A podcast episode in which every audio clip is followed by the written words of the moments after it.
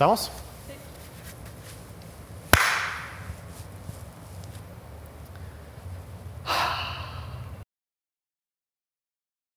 Todo mundo quiere y necesita esperanza. La esperanza, como dijimos, tiene un nombre y ese nombre es Jesús. Y este, esta semana estamos celebrando la base, la razón de toda la esperanza que tenemos. Y um, obviamente estoy hablando de la Navidad. Y, quiero llevarte hoy a un pasaje, al mejor, yo creo que es mi pasaje favorito en toda la Biblia, es unos versículos en Filipenses 2 que nos enseña por qué la Navidad y la venida de Jesucristo es la razón, la base de toda nuestra esperanza. A veces perdemos la esperanza y nos preguntamos, bueno, ¿cómo recuperarla? Y yo quiero enseñarte cómo. Y quizá tú preguntas, bueno, ¿cómo es posible que algo que sucedió hace casi dos mil años en un establo, en un pueblito en Palestina, en el Medio Oriente, o quizá en una cueva, no sabemos exactamente dónde sucedió esto, ¿cómo puede ser eso relevante para mi vida hoy en día.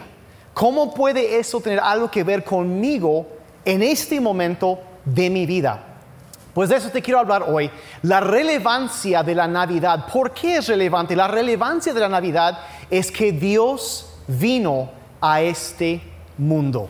Dios invadió esta tierra ah, y Jesucristo es Dios. Y cuando Él vino, significa que Dios mismo vino a este mundo. A veces pensamos en un Dios más allá del sol, como dice una canción, pero está hablando de un Dios que atravesó esa distancia y vino y se acercó a nosotros. Y en este pasaje en Filipenses 2, a partir del verso 5, encontramos unas verdades que nos enseñan tanto acerca de Cristo y nos dan la razón de la esperanza en la Navidad y siempre. El verso 5 y 6 dice lo siguiente, la actitud que ustedes deben tener es como la de Cristo Jesús, quien, siendo por naturaleza Dios, no consideró el ser igual a Dios como algo a que aferrarse. Hay otra versión, la versión de Phillips en inglés, que dice que Él siempre ha sido Dios por naturaleza hablando de Jesucristo y Jesucristo es Dios y Dios invadió este planeta, vino a nosotros. Y el texto que acabamos de leer ahí en, la, la versión de Phillips dice que Él siempre ha sido Dios.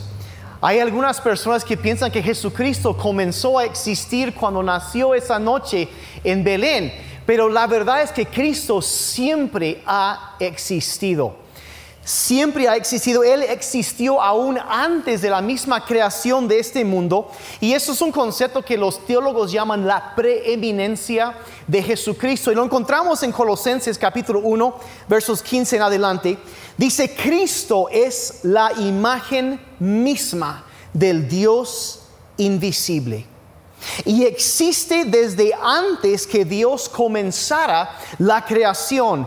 Cristo mismo es el creador de cuanto existe en los cielos y en la tierra, de lo visible y de lo invisible, de todos los seres que tienen poder, autoridad y dominio. Todo fue creado por medio de Él y para Él. Cristo, verso 17, Cristo ya existía antes de todas las cosas y por su poder todas las cosas subsisten. Pues abre ese pasaje diciendo que Él es la imagen de Dios. Él es la imagen de Dios y para mucha gente, aquí me incluyo, es muy difícil a entender como un concepto medio vago, un poco nebuloso de un Dios que existe más allá del sol y en algún lugar. Y, pero cuando vemos a Dios mismo hecho carne, en la forma de Jesucristo, bueno, podemos entender eso, podemos imaginar cómo es Dios. Y cuando Cristo dijo, el que me ha visto a mí, ha visto al Padre.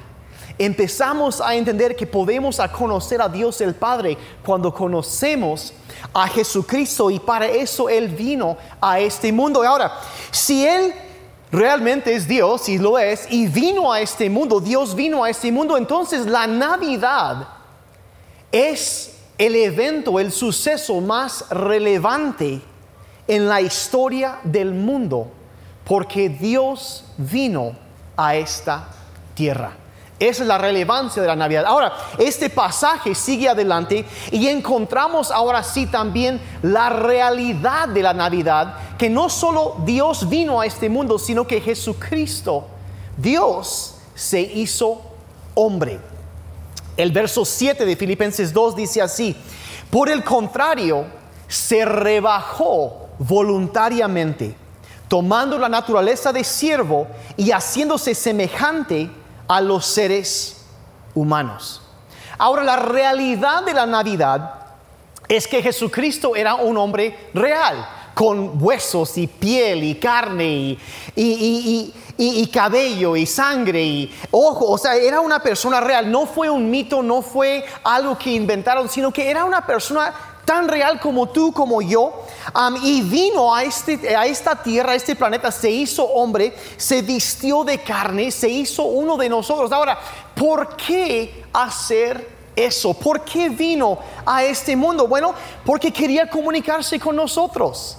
Y esto es lo que los teólogos ahora se llaman la encarnación, que Dios se vistió de carne y vino y habitó entre nosotros la encarnación, vino a este mundo, se vistió de carne humana, se hizo hombre como nosotros. Ahora, ¿cómo era Jesucristo como nosotros? Bueno, hay muchas cosas que podemos aprender de la Biblia. Dice que Él nació como nosotros, como tú, como yo, nació, ah, bueno, sí, de la Virgen María, pero nació, ah, hubo un parto y, y, pero imagínate, la, historia o la, la esperanza de la humanidad descansaba sobre este bebé frágil, este infante.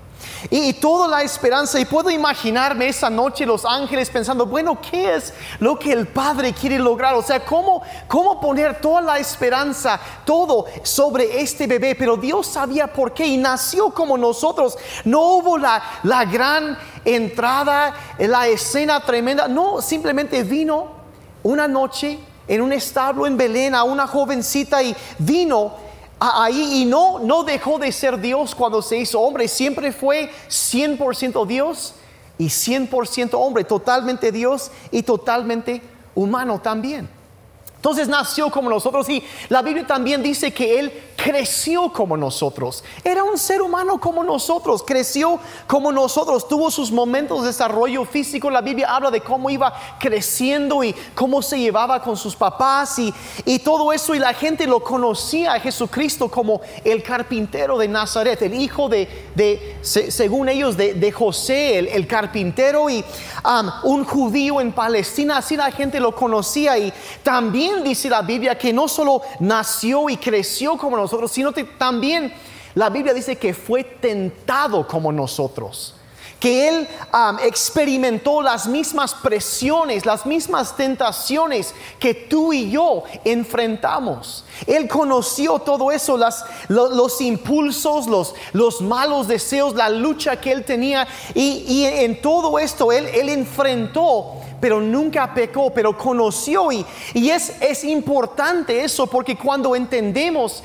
que Cristo enfrentó eso, significa que Él sabe cómo se siente y nos entiende. Fue tentado como nosotros. Y también la Biblia dice que Cristo sufrió como nosotros.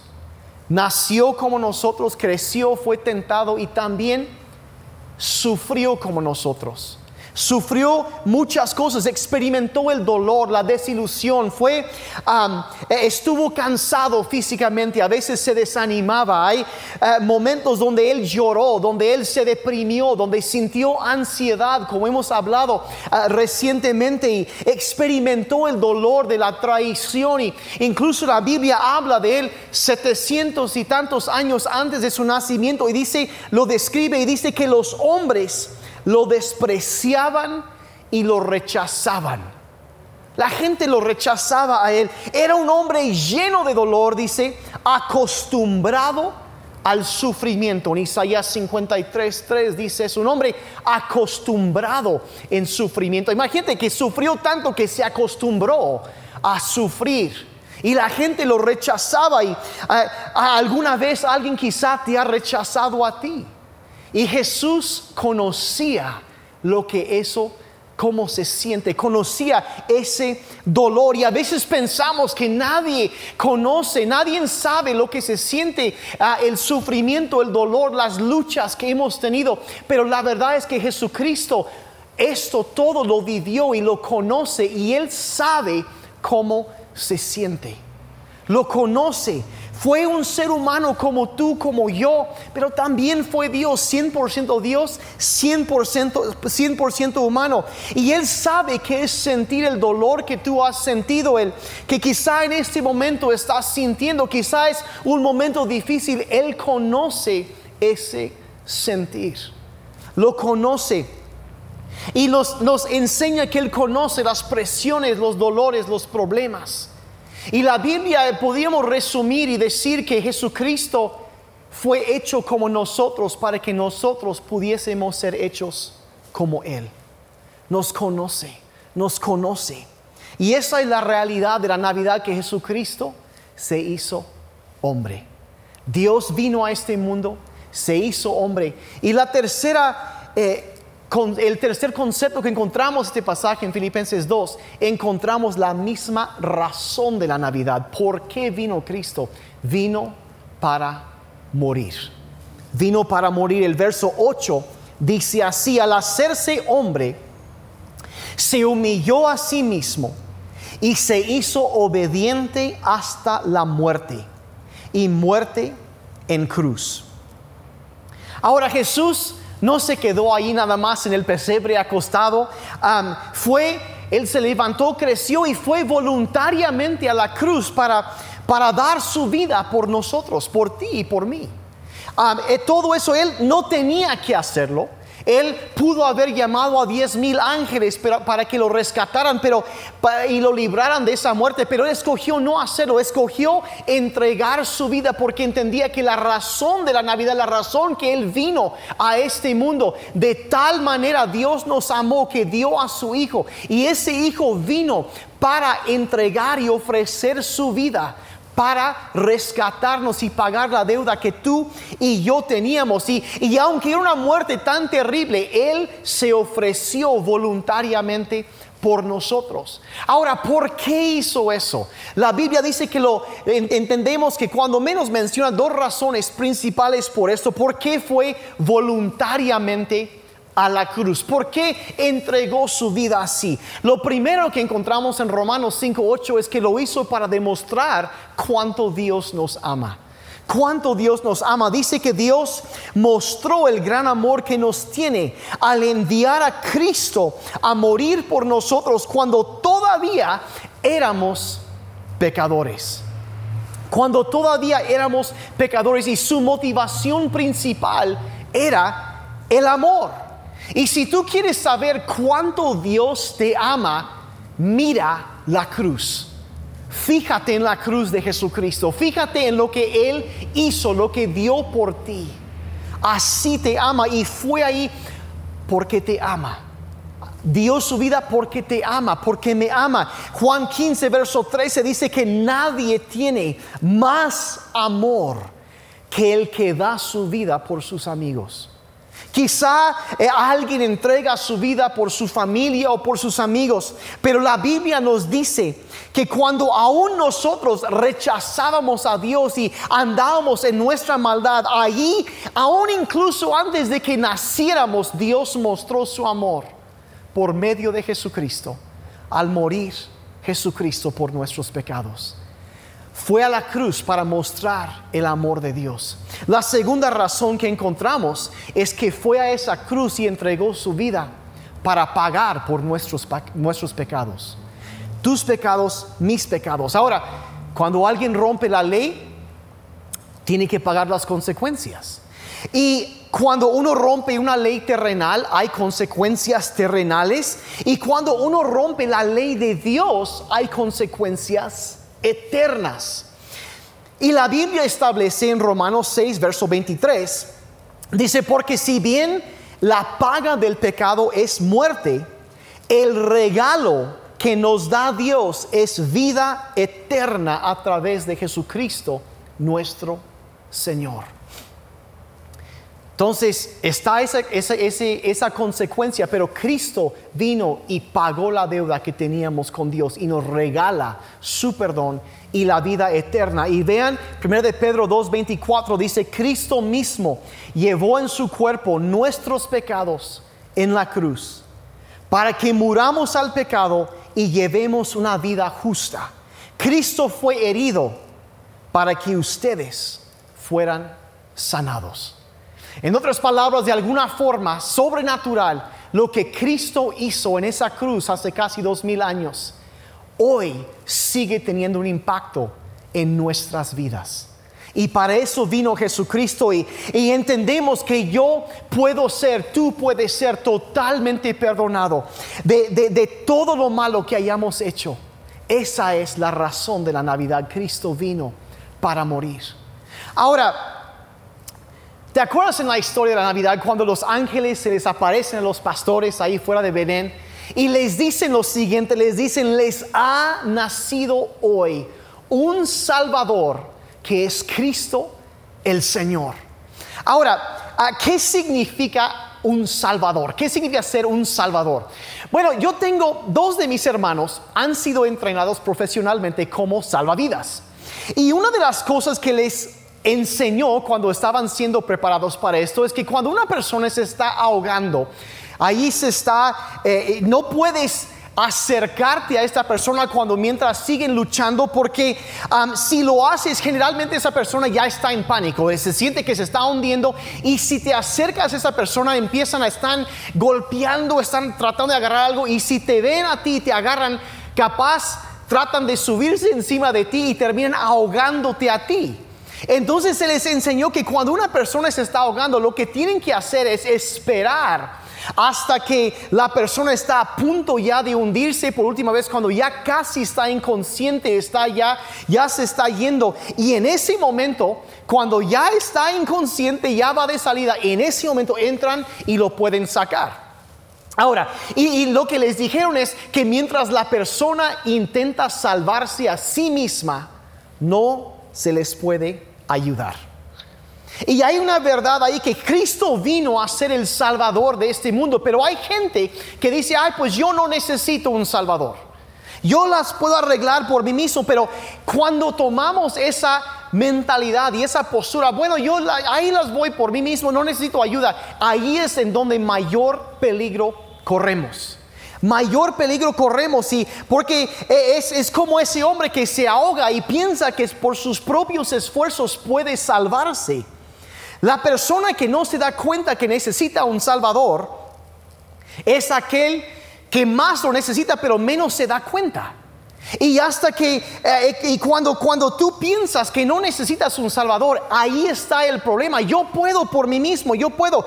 Y la verdad, mira, si no necesitaras un Salvador, Dios no hubiera mandado uno. Si no lo necesitáramos, Dios no lo hubiera mandado, pero sí lo mandó y el simple hecho de que Jesucristo vino a esta tierra ah, despojándose de la gloria del cielo y se hizo un ser humano, nació como bebé y creció y sufrió dolores, penas y tentaciones, murió en la cruz, dio su vida, significa que tú necesitas lo que Él ofrece. Tú y yo lo necesitamos. La relevancia de la Navidad es que Dios vino a este mundo, partió la historia antes de la Navidad, ah, perdón, antes de Cristo, después de Cristo, pero vino como un hombre con carne y sangre y, ah, con problemas, con emociones y lágrimas y que puedes sentir lo que tú sientes y, y entender lo que has vivido y porque quiso comunicarse con nosotros y puedes verlo a Él y saber cómo es Dios y esa es la realidad de la Navidad y, y la razón de la Navidad es que Él vino para mostrar cuánto Dios nos ama y dar su vida por nosotros y, darnos salvación. Y salvación es libertad, es libertad de culpa, es libertad de condenación, es ser rescatado de la enfermedad, de la muerte, de todo esto, de la preocupación, ser rescatado de una vida carente de sentido, poder saber que tu pasado se borró, que tu presente está seguro y que tu futuro está en sus manos. Esa es la razón de la Navidad. Y vemos, terminando este pasaje, vemos lo que yo considero de los pasajes más sublimes de toda la Biblia. Encontramos el resultado de la Navidad. ¿Qué produjo el hecho de que Cristo vino, que Dios vino a este mundo? ¿Qué fue el resultado? El resultado de la Navidad es que Jesucristo es el Señor. Y esto lo vemos en el verso 9 en adelante. Jesucristo es el Señor. Vean lo que dice, por lo cual, o sea, como resultado de que Cristo vino y se despojó de la gloria y, se, vino a este mundo y, y sufrió, vivió todo esto. Dice, por lo cual Dios también le exaltó hasta lo sumo y le dio un nombre que es sobre todo otro nombre, para que en el nombre de Jesús se doble toda rodilla de los que están en los cielos y en la tierra y debajo de la tierra, y toda lengua confiese que Jesucristo es el Señor para la gloria de Dios Padre. Ahora, a través de toda la Biblia encontramos un principio. Y el principio es este, que aquellos que se exaltan a sí mismos serán humillados pero aquellos que se humillan serán exaltados. Y vemos en este pasaje que Jesucristo es la prueba máxima de esta verdad, que Dios le dio el lugar porque Él se humilló y vino y ofreció su vida por amor como siervo, se puso para servirnos a nosotros, puso su vida. Dios dice que porque lo hizo, dice, le dio el lugar más exaltado en todo el universo, no solo en este mundo, eh, ni tampoco en el mundo, en todo, pero en todo el universo, Él fue exaltado, dice este pasaje, una versión hasta lo sumo, al lugar más elevado en todo el universo. Fue exaltado y glorificado. Y la segunda cosa que dice, se le dio un nombre. Ahora en los tiempos de Jesús, ah, el nombre Jesús era un nombre bastante común. Pepe o algo así, algo ah, que es, común y, como Juan o Pedro, Pepe. Bueno, ah, y Jesús significa la salvación viene del Señor. Pero era un nombre, como digo, en, en el griego el nombre Jesús era Josué. Pero era un nombre tan común que ellos tenían que diferenciar. Bueno, Jesús de Nazaret el carpintero, el hijo de José y María. Así lo conocían. Y aunque cuando Jesús eh, nació, los ángeles le dieron varios nombres, le, le dieron, le dijeron admirable, consejero, Dios fuerte, Padre eterno, príncipe de paz.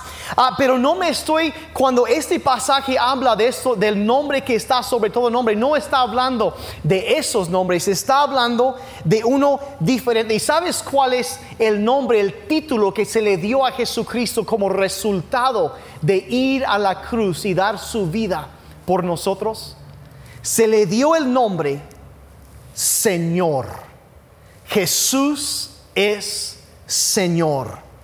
Y esa palabra Señor hoy en día para mucha gente es mal entendida, no saben exactamente qué significaba en ese entonces. Simplemente, ay, pues mira ese Señor que va caminando en la calle, en ese entonces significaba algo, era kairos, curios en griego, y, significa maestro, significa gobernante, soberano, rey, el emperador. En, y en el Nuevo Testamento se, usa este título Señor para Jesucristo más de 600 veces. Para entenderlo bien, en el Imperio Romano se le daba al emperador llamado el César, le adoraban como si fuera un dios. Y a él se le daba el título también de Señor. Y, él, y cuando entonces decían César es Señor. Y cuando los, eh, la gente en la, el, el, imperio romano se saludaba en la calle, llegó a ser una prueba de lealtad entre ellos decir eso, César es el Señor. Se saludaban y decían eso eh, en la calle, César es Señor. Pero cuando los cristianos respondían, decían, Jesús es Señor. Jesús es Señor. Y debido a eso, muchos cristianos murieron los mataron porque osaron decir que alguien más era el soberano. Y eso es lo que significa decir Jesús es el Señor. Decir que Jesús es el Señor es reconocer, es, decir, yo reconozco que Él es Dios. Reconozco que es Dios, que es más que solo un hombre o, o solo un profeta. Realmente es Dios, es el Señor. Y es una prueba de mi entrega a Él. Decir que Jesús es Señor también es que yo creo que todo está bajo su control porque Él es soberano. Él está en control y como Él es Dios y Dios tiene todo bajo su control, entonces Jesús tiene todo bajo su control. Y decir Jesús es Señor es algo que me anima y me, fortalece. Y aunque las cosas se vean mal, Jesús es Señor y todo lo tiene bajo control. Quizá no entiendo todo lo que está pasando, pero Él es el Señor. Y reconozco que mi vida está en sus manos. Nada se escapa de su vista ni de su poder. Jesús es el Señor. Él es el Señor y decir que Jesús es el Señor significa que yo puedo decir que yo no sé qué trae el año nuevo, pero sí sé quién trae el año nuevo. Jesús es el Señor. Y decir que Jesús es Señor también es decir, yo le entrego toda mi vida. Todo lo que soy le pertenece a Él porque Él murió por mí, me compró y Él resucitó y, y, porque Él ha hecho estas cosas, entonces Él tiene el derecho de decir qué es lo que yo debo decir, qué es lo que yo debo hacer, cómo debo vivir. Le, entrego y le debo toda mi vida y reconocer eso. Él es el Señor que yo bajo, yo quiero vivir bajo su dirección y, y nunca debemos hablar esas palabras a la ligera. Romanos 10, verso 9, dice que si declaras abiertamente que Jesús es el Señor y crees en tu corazón que Dios lo levantó de los muertos, serás salvo. Serás salvo. El poder de la declaración de que Jesucristo es el Señor. Bueno, ¿qué significa ser salvo? Ser un creyente, un cristiano. Significa decir Jesucristo es mi Señor. Yo reconozco que Él es Dios y reconozco que todo está bajo su poder y le entrego toda mi vida. Ahora, este pasaje que acabamos de leer en Filipenses dice que en un momento toda rodilla se va a doblar y toda lengua va a confesar lo que Dios el Padre siempre ha sabido. La verdad de las verdades, la verdad eterna, inmutable, lo que Dios siempre ha sabido y se declara en la palabra que Jesucristo es el Señor. Toda rodilla se va a doblar y toda lengua un día va a confesar que Él es el Señor. Sucederá. Hay quienes se resisten a esta realidad, pero es la realidad eterna, es el resultado de Cristo venir a este mundo y ser exaltado. Y en ese día toda nuestra arrogancia, pretextos, argumentos, todo se va a echar abajo. Y la pregunta central, lo más importante en todo eso, no es si vas a doblar tus rodillas y confesar que Él es el Señor, si vas a rendir tu vida y reconocer que Él es Señor. La pregunta es, no es si lo vas a hacer o si no lo vas a hacer. La pregunta, de acuerdo a este pasaje, más bien es, ¿cuándo? Este lado de la muerte, para salvación, donde escogemos doblar la rodilla y reconocer su señorío, su poder y darle en esta vida la gloria que Él merece, dijera el erudito de la Biblia, de este, de este lado de la muerte para salvación o de aquel lado de la muerte en el día de juicio cuando ya es demasiado tarde y será para condenación eterna o para salvación eterna ahora o para condenación eterna cuando ya es demasiado tarde. La pregunta no es si vamos a doblar las rodillas, la pregunta es cuándo. En vida o en el día de juicio. Toda rodilla se va a doblar y toda lengua va a confesar. O lo reconocemos con respeto, con honra, con gloria, con honor. Ahora en esta vida. O nos resistimos Y un día nos daremos cuenta que fue demasiado tarde y que nos equivocamos. Toda lengua va a confesar y toda rodilla se va a doblar. Ese es el resultado de la Navidad. Y a veces, a veces se nos va la esperanza, a veces eh, se nos pierde la esperanza y pensamos, bueno, que a veces parece que el otro lado estuviera ganando la guerra. Pero Jesucristo sigue siendo Señor. A veces pensamos que ya no puedo, no podemos aguantar más, que no puedo más con la presión. Jesucristo sigue siendo el Señor. Quizá piensas que tus problemas son demasiado grandes y, y que no puedes soportar, pero Jesús es el Señor. Y, y, quizá las circunstancias se juntan y, y, las personas te atacan y tratan de derribarte, pero Jesús es el Señor. Quizá nadie reconoce tu trabajo, quizá eh, eh, tu esfuerzo y las lágrimas que has derramado, piensas que nadie lo ve. Jesucristo es el Señor. Y, hay que decirlo, la esperanza en la Navidad tiene un nombre, es Jesucristo. Y Jesucristo sigue siendo el Señor. Dilo cuando estás desanimado, Jesucristo es el Señor. Dilo cuando estás cansado, preocupado, con temores, con miedo por el futuro. Jesucristo es el Señor. Dilo cuando crees que no puedes seguir más. Jesucristo es el Señor. Dilo cuando cuando has perdido un ser amado y no entiendes lo que ha pasado. Jesucristo es el Señor. Cuando necesitas esperanza, dilo, Jesucristo es el Señor. Dilo también y nunca se te olvide cuando las cosas van bien. Jesucristo también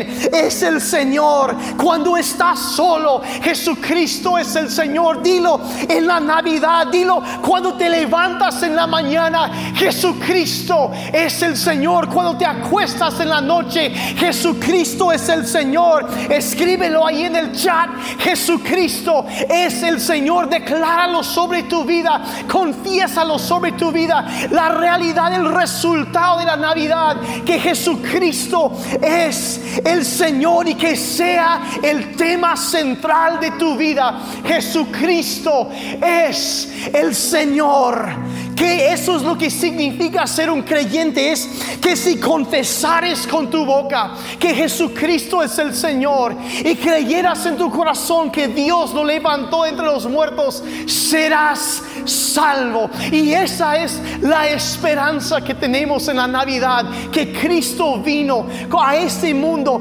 vino por amor para dar su vida. El regalo más grande, como vimos en, en Romanos, el regalo más grande que se ha dado en la eternidad ha sido Cristo venir por nosotros. Y Él ha sido exaltado hasta lo sumo. Y lo honramos y lo celebramos por encima de todas las cosas. Porque Jesucristo es el Señor. El nombre sobre todo otro nombre. Y quizá, quizá tú nunca le has invitado a Cristo a venir a, tu vida y nunca has recibido ese regalo de la Navidad de parte de Dios, que es la vida eterna y el perdón por tus pecados.